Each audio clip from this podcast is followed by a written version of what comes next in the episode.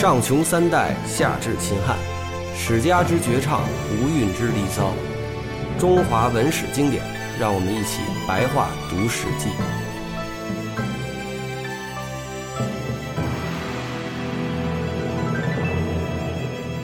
不是，好像很悲剧的一个故事啊。嗯，对啊，这崔杼好歹也是相当于扶了两个国君上位的，呃，很牛的家伙。对，所以他史料对他记载的比较多，但是对这庆丰没有没有看出庆丰的这个心思啊。实际上庆丰也不想这么干，庆丰是他的同僚，嗯呃庆丰并没有想把他的借机借他们家，就是崔杼主要的问题就出在了他这个女人身上了，就是说他老大老二没有被立成接班人，这老三本身家里边就有这种矛盾。然后庆丰趁机挑拨，所以老大老二打起来了，家里边有了内货了，这外边人就趁机就就杀过来了。那咱们接着录啊。嗯，崔杼呢自杀身亡之后呢，这个史记上呢还记载了一些后边是庆丰，庆丰也没得好死。这庆丰怎后来怎么死的呢？庆丰这个人呐，实际上他没有多大权力欲。他刚才把这个崔杼这家给颠覆掉呢，实际上不是他想这么干，而是他的家臣想这么干。因为他想他的家臣啊，想把庆丰推到执政官的位置上去。我说的执政官不是国君啊，就是相国的意思吧？啊、然后他这个家臣呢，就可以有更大的权利了。所以庆丰这个当政以后啊，自己也不干事儿，就主要是干两件事儿，一个是喝酒，一个是打猎，还有就是女人。然后呢，三件事儿，知道吗？接着说，接着说。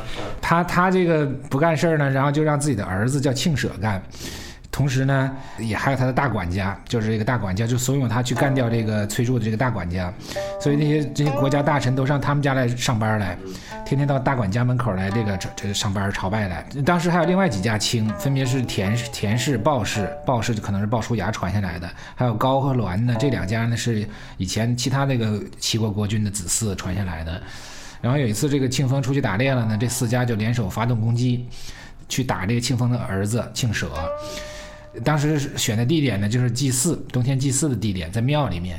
庆舍这人是个大力士，呃，一般人不敢打他，所以呢，有两个刺客，就是这这两个刺客本来是以前那个齐庄公，就是崔杼害死的那个齐庄公，就是齐庄公不是泡崔杼的老婆嘛，呃，他的那个跟班儿，这两个人呢，就是为了给齐庄公报仇，那他们假假意侍奉庆舍，所以这俩从从背后出击，一一人一一一剑下去把庆庆舍一条胳膊砍下来了，还有一个人刺了他一毛，让这庆舍疼得哇哇大叫，就抓住这个庙里面的这个柱子就使劲撼动，这屋上的瓦都往直往下掉。然后外面那私家呢就攻进来了，让庆舍就拿起那个祭器啊砸砸死了几个，最后就是就力尽而死吧，呃，这个属于大力士。然后这样的话呢，这个庆丰在外面打猎，听到消息了，赶紧回来。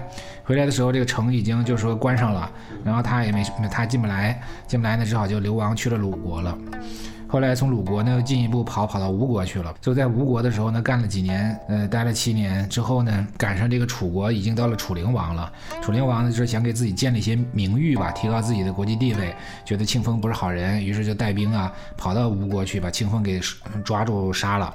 这个可能在讲吴太伯世家的时候提到过这一点，这也是呃吴吴楚早期的这个战斗，然后吴国立刻又报复来回打啊。之所以这里面多说一些这个庆丰，还有他那大儿子特别有力气那个儿子庆舍，是因为就是我们都知道的那个著名的大刺客荆轲，嗯，他呢其实就是这个庆丰庆舍的后后嗣，哦，是吗？对，哦，所以荆轲他最早是庆庆氏，哦，叫庆科，他传但荆轲已经是战国了。哇，张老师，您这事儿怎么知道的呢？呃，因为荆轲的传里写了。哦，在后边儿，对，如果《荆轲传》除了因为早期历史啊，就是这点史料，你不在《史记》和《左传》里面，那就是也当时也没有什么野史，没有野史。嗯，对对对。然后他还讲了一些这个齐景公的一些小故事，是吧？包括这个他的一个主要的大臣，这个晏婴、颜子，嗯，就是刚才我说了，就是颜颜子这个人，我是不太喜欢他的。就第一呢，特别做作，就是他本来是执政官嘛，干了四十多年，但是他应该很有钱，他他每天就特穷，啊、穷酸的要命。穿一个破破的那个球，就破皮球，不让他老婆吃肉，然后祭祀那个肘子小的都连那个碗底儿都盖不住。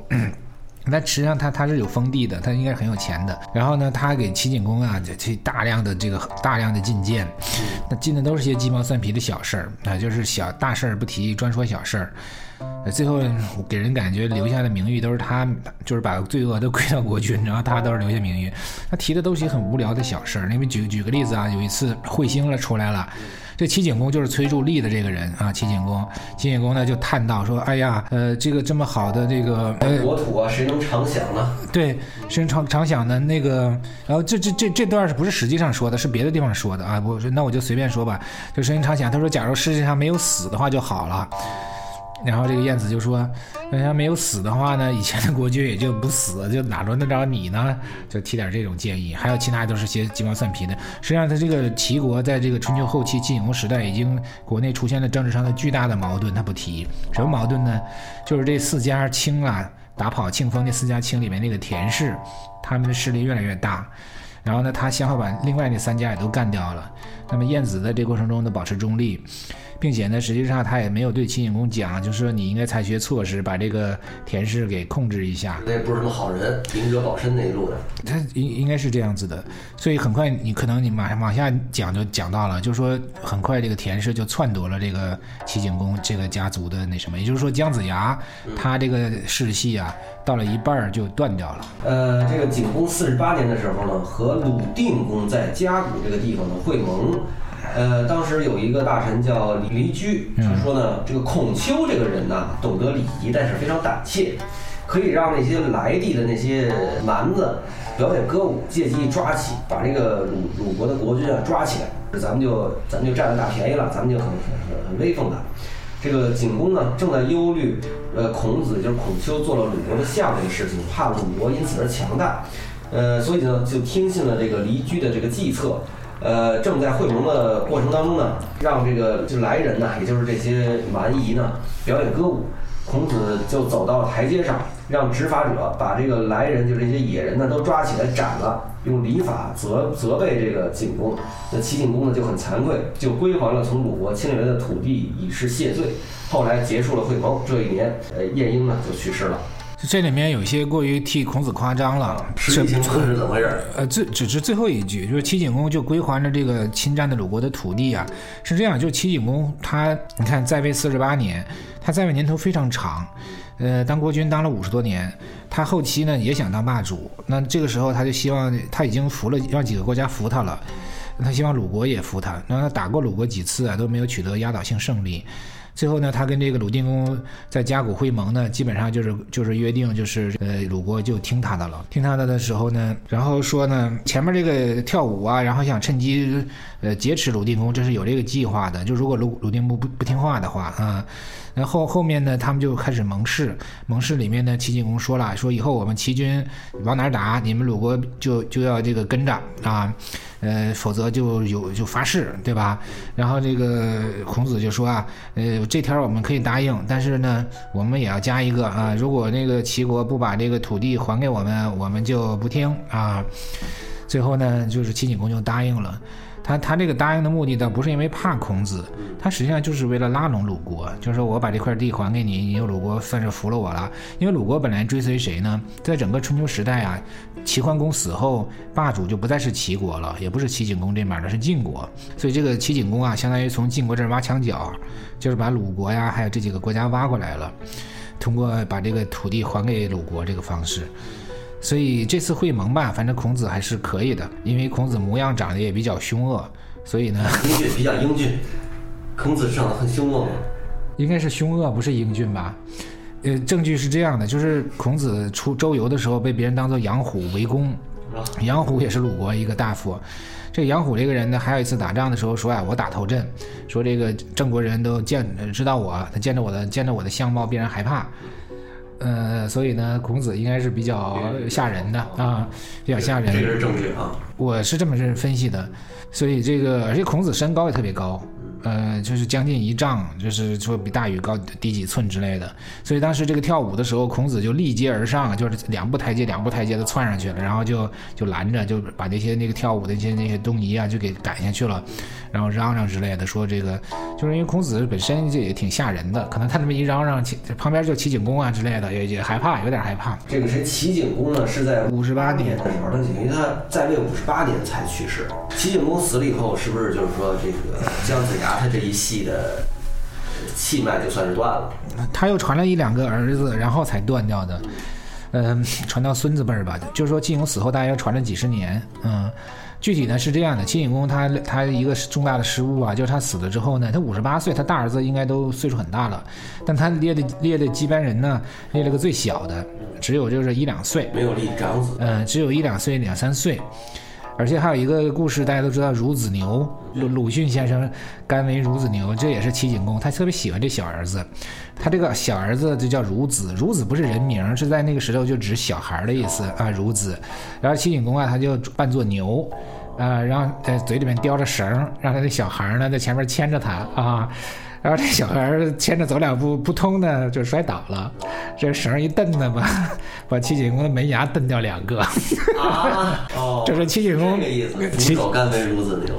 所以这齐景公老他老的时候就很昏昏庸的很啊。除了这个呢，他还弄了一颗黄金做的大鞋穿在脚上，然后重的都迈不起步来，就这样啊。所以当时晏子不也提意见嘛？提意见说咱们国家叫永贵屡贱。就是这个砍脚砍的太多了，然后这个美脚人穿的那个俑都都贵了，所以他当时是想挖墙角，但是他这国内搞得太糟了，所以他没有成什么气候，所以到第五十八年的时候他就死了。死了之后呢，他让他这个只有两三岁的小儿子继位。这个时候呢，那个陈氏啊，或者叫田氏啊，这这是通假的，他们家已经很强大了。田通什么呀？陈，哪个陈啊？就是耳东陈。嗯，这两个字为什么通假呢？可能声音或者是怎么样，这个这我这我没细没细考证啊，因为现在简化了嘛，他可能可能早的时候，对没有细考证，他被认为是通假，因为他在早期史书中呢都管他们家叫陈氏，到后来呢就慢慢就叫田氏了啊，所以认为是可能是因为通假，这这个陈氏田氏呢也不是一般人，他们来自于陈国，是陈国的一个国君的儿子。然后因为没有得到君位或者怎么样，就跑到齐国来了。然后主呃发展了几代之后呢，就就封为卿，很有势力。然后这个陈氏啊，就或者说田氏啊，就把这孺子给杀了。孺子也就干了一年，就杀了。就是孺子牛的这个孺子啊，其实挺悲惨。是一个本来是很受宠爱的小孩儿。对，然后被杀了。一死，立刻自己也嗝屁了。对对，然后他死了之后呢，这个陈氏就立了齐景公的一个儿子，叫齐呃叫齐简公。那齐简公呢，他也想挣脱这个束缚，就他不怎么喜欢这个陈氏，他想他就用任用自己的心腹，然后这个陈氏呢，呃，也还有其他一些卿的家族在，也制约他，所以他一一时不敢对齐简公下手。这时候，那个吴王夫差呀，已经正好强大起来了，就是何卢的儿子夫差啊，西施。那夫差往北呢，就来打这个齐国，这个陈氏呢，就想借助外力啊，消灭自己的政敌。所以呢，就就这个鼓动国君啊，就出去打去。然后呢，这些各家卿啊、国士啊，还有什么高士、栾氏这些组成军队，就在艾陵跟吴王夫差打了一仗。齐国这边死伤惨重。然后夫差就这一战呢，基本上确立了自己这个短期霸主的地位了。然后这一战呢，就说这个是分三军吧，每军的主主将叫将，副手叫佐，一共六个人都是卿。这六个人就没有一个回来的。啊，就全死了啊！就全只跑了一个，其他几个人都给都给打死了啊！所以回来之后，这个朝堂上就剩陈氏这一家了。当然，陈氏也付出代价了，就是说他的他派他弟弟也出征啊，作为大夫，没到卿的级别。他跟他大，他对他弟弟说啊，他说这个这回打呀，你一定要玩玩命打。说你死了，但是我可以得志。就是说你打的时候，别人别人家都那么卖力气往死里打，我们老陈家偏在缩着，这肯定说不过去嘛。所以呢，他这个儿，他这个弟弟就也也战死了。所以回来之后，过了两年呢，这朝堂上就剩他们陈家了。齐简公啊，还没等到这次战役战斗呢，是被另外一家这个鲍氏给杀了。然后这众臣一起立了齐悼公，然后就立了这个齐平公，这个也是齐桓公的儿子之一。就是齐平公到第八年的时候呢，吴王夫差也败死了。齐平公第八年的吴，王夫差败死了。像齐平公到了二十五年的时候呢，他就死了。他的儿子齐宣公，这就相当于齐景公的孙子了。齐宣公继位，齐宣公呢混了五十一年，然后死了。然后儿子齐康公代继位，但这个时候田氏呢，实际上已经成为这个无冕之王了。齐桓公二年的时候，晋国被分裂成赵国、魏国、韩国啊。然后到了十九年的时候呢，这个田氏呢已经传到了这一代名字叫田常，田常的孙子叫田和，田和呢请示周天子，然后就成为诸侯了。所以在等于说在齐康公十九年啊，姜子牙的这这一系就断掉了。田氏自己当了齐国的国君，对，他是周天子批准了啊，批准了。然后到了齐康公二十六年呢，齐康公也死掉了。死掉之后呢，这个吕氏遂他的这个祭祀啊，就就断掉了。田氏呢，最终有了齐国，就田氏篡齐。明白了。这个时候呢，已经进入了战国初期了。最后总结到说呢，我到齐国来看到从泰山山脉分出来的狼牙山往北一直延续到海边，拥有肥沃土壤的两千里地。当地的人民生性豁达，但一般都隐瞒自身的才艺，不肯轻易表现出来。这也许就是他们的天性。齐国呢，由于开国的太公，也就是太公望那等人证明，才奠定了这个立国的传统。接着又经过桓桓公的盛世。推行德政，才能会和诸侯，签订盟约，称霸于世。呃，这都是理所当然的。说起来，这正是泱泱大国的风范啊！特别感谢张老师给我们仔细的讲了这个 齐国的部分历史。嗯，因因为什么呢？其实这个《史记》呢，相对来说，它有很多地方写的很琐碎，我们也没有完全按照这个《史记》原文来读。嗯。但是呢，就是由这个张老师给我们总结性的讲了一下之后呢，哎，这个言简意赅的让我明白了齐国的这个历史脉络。还有，这还不是整个整个齐国，就是田氏篡齐之后，它仍然叫齐。它是田氏篡齐之前的齐国的历史，呃，就相当于主要是前半截春秋这一段你到我们后面那个熟熟知的过事，你像这围魏救赵都是齐国干的，那这些田氏了，就所以其实田氏齐国也很精彩。好吧，那感谢张老师给我们讲这些，那我们下期继续。好，谢谢大家，谢谢优一。各位朋友，大家好，在这儿做一个小广告啊！我的新书呢，又一本在京东商城现在独家销售，如果感兴趣的话，请去买一本。另外呢，我的十年前的老书《我的微》呢，现在在豆瓣读书也有在线阅读，电子版卖十块钱，很便宜，都去买，都去买，谢谢各位。